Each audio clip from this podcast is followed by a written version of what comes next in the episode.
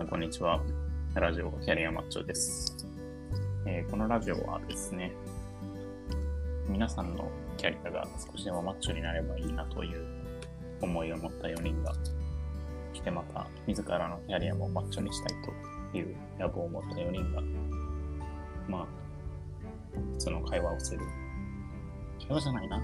あの、な何か役に立つことを話す、話そうという趣旨のラジオでございます。本日の、えー、パーソナリティですね。は、私、モグが務めさせていただきます。で今日のメンバーはですね、えーまず、渡さん、はい、お願いします。えー、K さん、はい、お願いします。そして、ポップさん。呼ばれないかと思ったポッポです。いや、あの、あれですよね。いつも初めに話を振られるという、嘆きが聞こえていたので、あえてねちょ、っとね、じゃあ、あえて、名前ぐらいは最後にしようか。悪質だな、本 な名前だけですか？いや、それは、やっぱりね、名前ぐらいはってところを確認したいですよね。当に。今日遅刻してるんで、何も言えないです。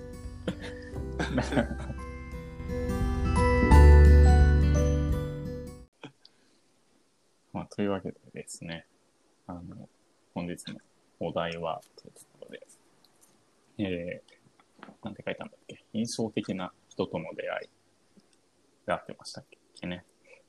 あの、はいちょっと一周空いたんで、僕が何を書いたのかちょっと曖昧なんですが、まあ、印象的な人との出会いというのを喋ってみようと思います。でまあ、どんな人もね、やっぱり人と出会って、まあ、なんでしょうね。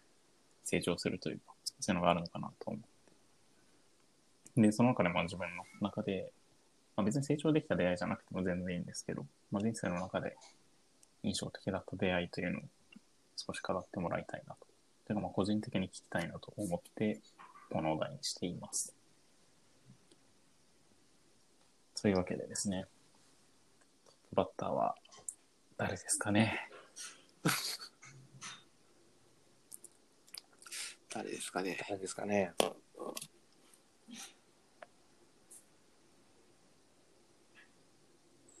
まあ、伸びてないというところで、では、ポッポさん、よろしくお願いします。すごいな、さっき妻にもいじられたんですけど、すごい年功序列感が出てるよねっていうのを言われたり。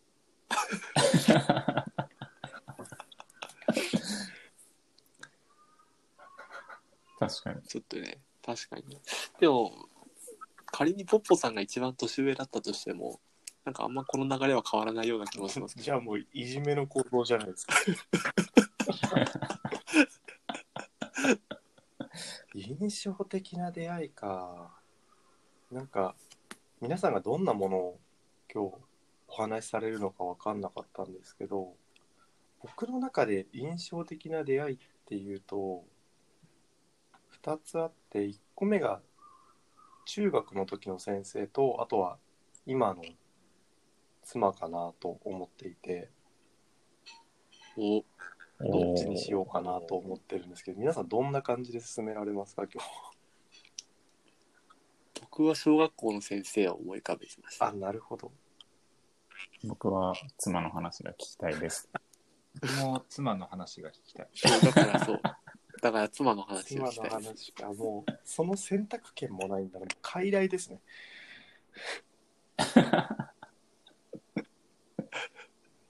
妻の話をしようと思うんですけど、印象的な出会いですね。自分の人生に大きな変化をもたらしたなと思っているんですけど、うーん、出会ったのはもともとお互い留学中に出会っていて、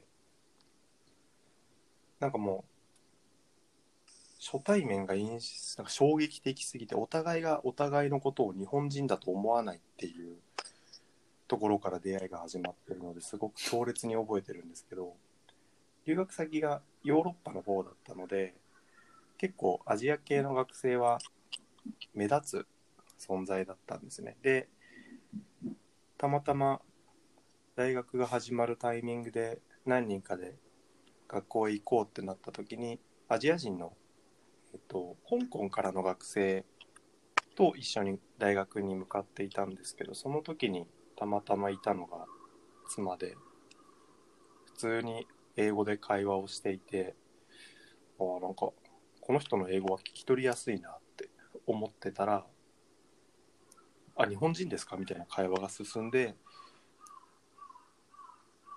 そこでちょっとだけ会話をして終わりで。でその後なんか普通に授業とか全然別だったんですけど同じ寮に住んでたので何回か会話するようになって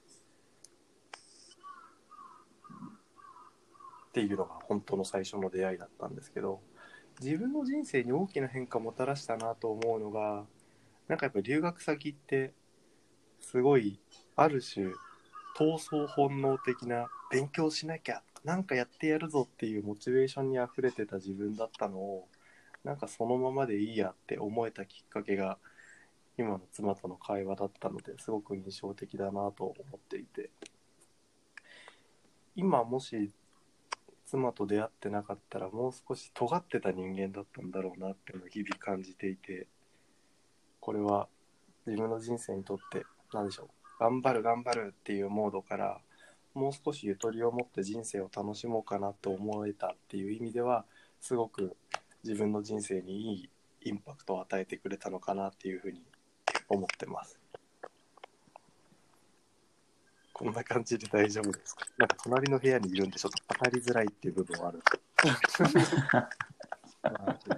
聞こえ聞こえてるんですかね？イヤホンするようにお願いしてあるので。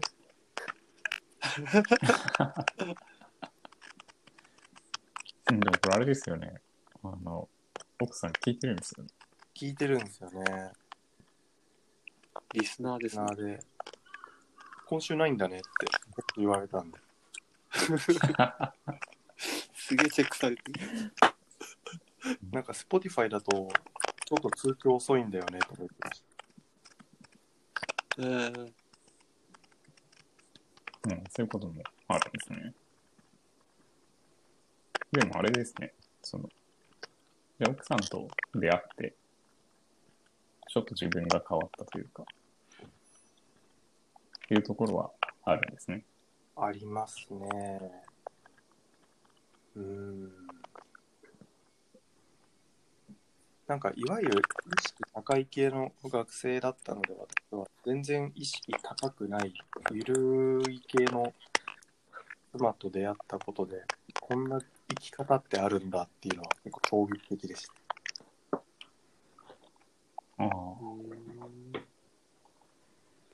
れはその生き方がいいと思ったんですかね。そうですね、なんか選択肢があるんだって思います。やっぱり中学、高校っていろんなところからいろんなバックグラウンドを持った学生がいるなって印象だったんですけど、やっぱ大学になると学部っていうところに所属してしまうと、どうしても同じような人間が同じような目的で集まってくる印象があったので、なんかその意味においては、自分の大学、日本の大学にはいなかった考え方と価値観を持った、僕は大学は関東の方だったので、今は関西の方で、なんか全然バックグラウンドも違うという異質な存在でした。なるほど。というのが私にとっての印象的な出会いかなと思って、ちょっと今思うと、中学の頃の担任の先生の話をした方が、すごく終わったのかなっていう反省がちょっとあります。いや、あの、奥さんが聞いてるという前提で、この話をするのはなかなか難しいものがありますよね。そうですね、なんか今、いや、なかなか、なかなか難しいですよ。でもなんか間接的な、あれですね。なんだろう。間接的だからこそ言えることってあるような気がしていて、直接はなかなか言えないこともありますよね。そうですね、なんか今変な汗かいてますもん。いや、いいですね。間接的に思いを伝えるみたいな。伝わったんですかねちょっとなんか、もう早くこの流れを終わりにしたいな。モグさんどうですか？でもこれフィードバックが直接言われたら面白いですよね。確かに。逆にコメントしフィード聞いたんだけど、あれ何みたいな。確かに。どう転んでも美味しくないな、これ。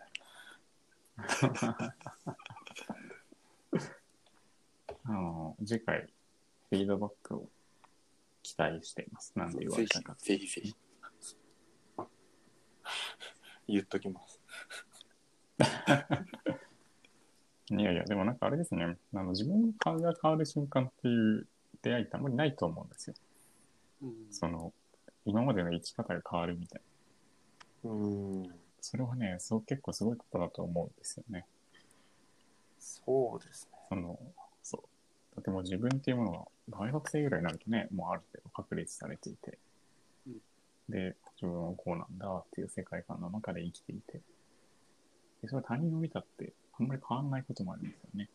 その、例えばだともすれば、自分がすごい頑張らなければいけというか、まあ意識高い系と、まああえて言うなら、そういうところにいた自分が、その、例えばちょっとゆるゆる生きている人を見ると、ともすれば馬鹿にしちゃうと。その理解し合わないような瞬間っていうのがあると思うんですけど、それを乗り越えて、理解し、さらに自分がそっちに変わるっていうのは結構そういうことだと思うんです。そうですね。なんか、例えば大学時代で言うと、僕は結構学生時代からインターンで企業で働くみたいなことをやってたんですけど、そういうのやってるって話をしたときに、私はやってないと。じゃあ何やってたのって言ったら、南の島の居酒屋で働いたり、アメリカのポートランドでクラフトビールを飲んで楽しくやってたって言われて、すごいカルチャーショックを覚えたの。えどどういう人生それと思って。全然違いますね。ある種叶わないなと思いましたこの人生のた楽しみ方をされてたらなんかそれをまた楽しそうに語ってくれるとなんかいいですよね。なんていうそうですねかその例えばポッポさんの話を聞いていやなんか実はそういうのは自分は全然やってなくてみたいな申し訳なさそうに言うんじゃなくてでなんか私こういうふうに楽し楽しんでたよみたいな言ってもらえるような人だとすごくいいですよね。単純に楽しそうだなって思ったりするしそういう生き方もいいなって思ったり。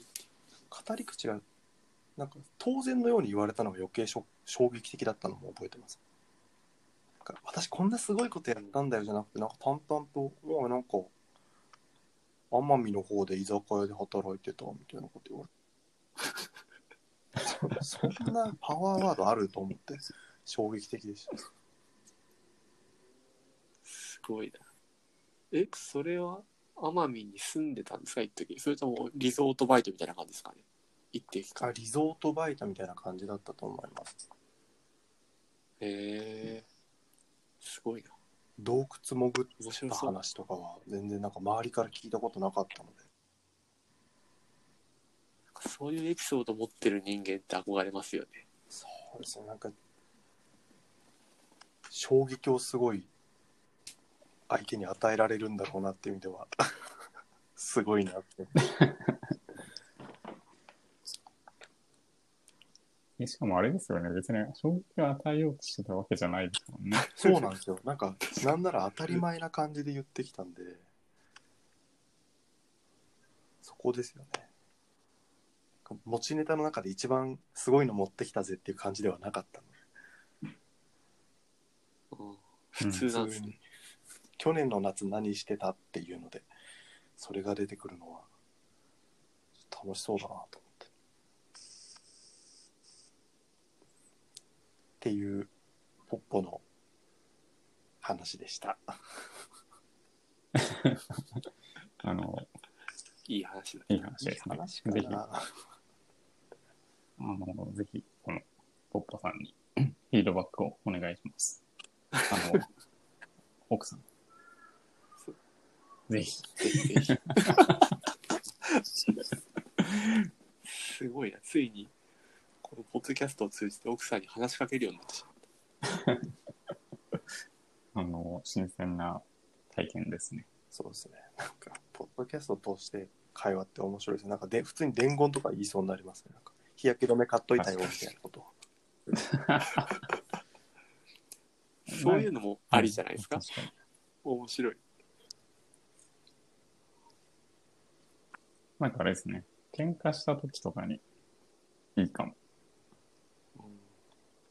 うんいいですね。すごい良さげ。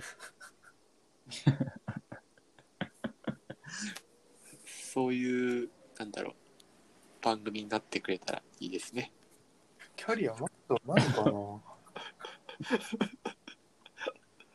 まあキャリアはマッチョにならないかもしれないっていう、あの、あれはありますが。まあ、幸せにはなるかもしれないですね。仕事だけがキャリアじゃないですもんね。人生そのものが豊かになるのもキャリアマッチョかもしれないですもんね。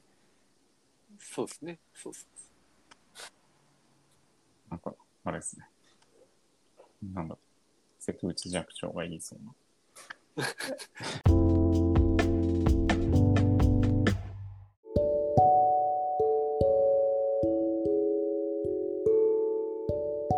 えーっとですね。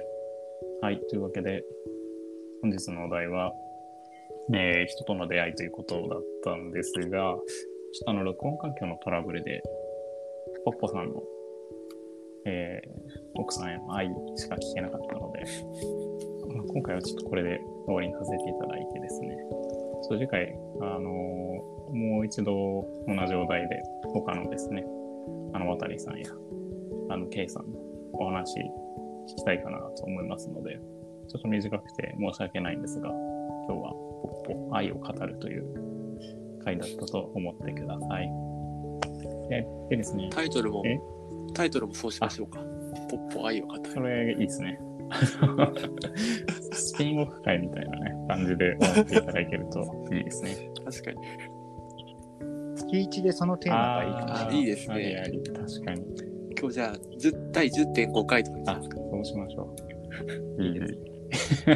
ケイさん、真顔で何言ってるんですか、本当に。一番需要のあるトピックだなって思って聞いてまし学習の方向性が間違っちゃったな、今回の AI は。た。AI、愛を学ぶ。学び SF のタイトルになりそう。学びが足らない。まあ次回ちょっと皆さんのお話も僕が聞きたいのでもう一回撮れるのを楽しみにしてます。はい。では、まあ、次回は同じ、あの題材になりますけれども、まあ回すのは、じゃあ、ポッポさんにお願いしようかなと思っていますので、ぜひよろしくお願いします。大丈夫ですね、ポッポさん。いいですね。はい。それでは皆さん本日もありがとうございました。えー、ありがとうございました。はい。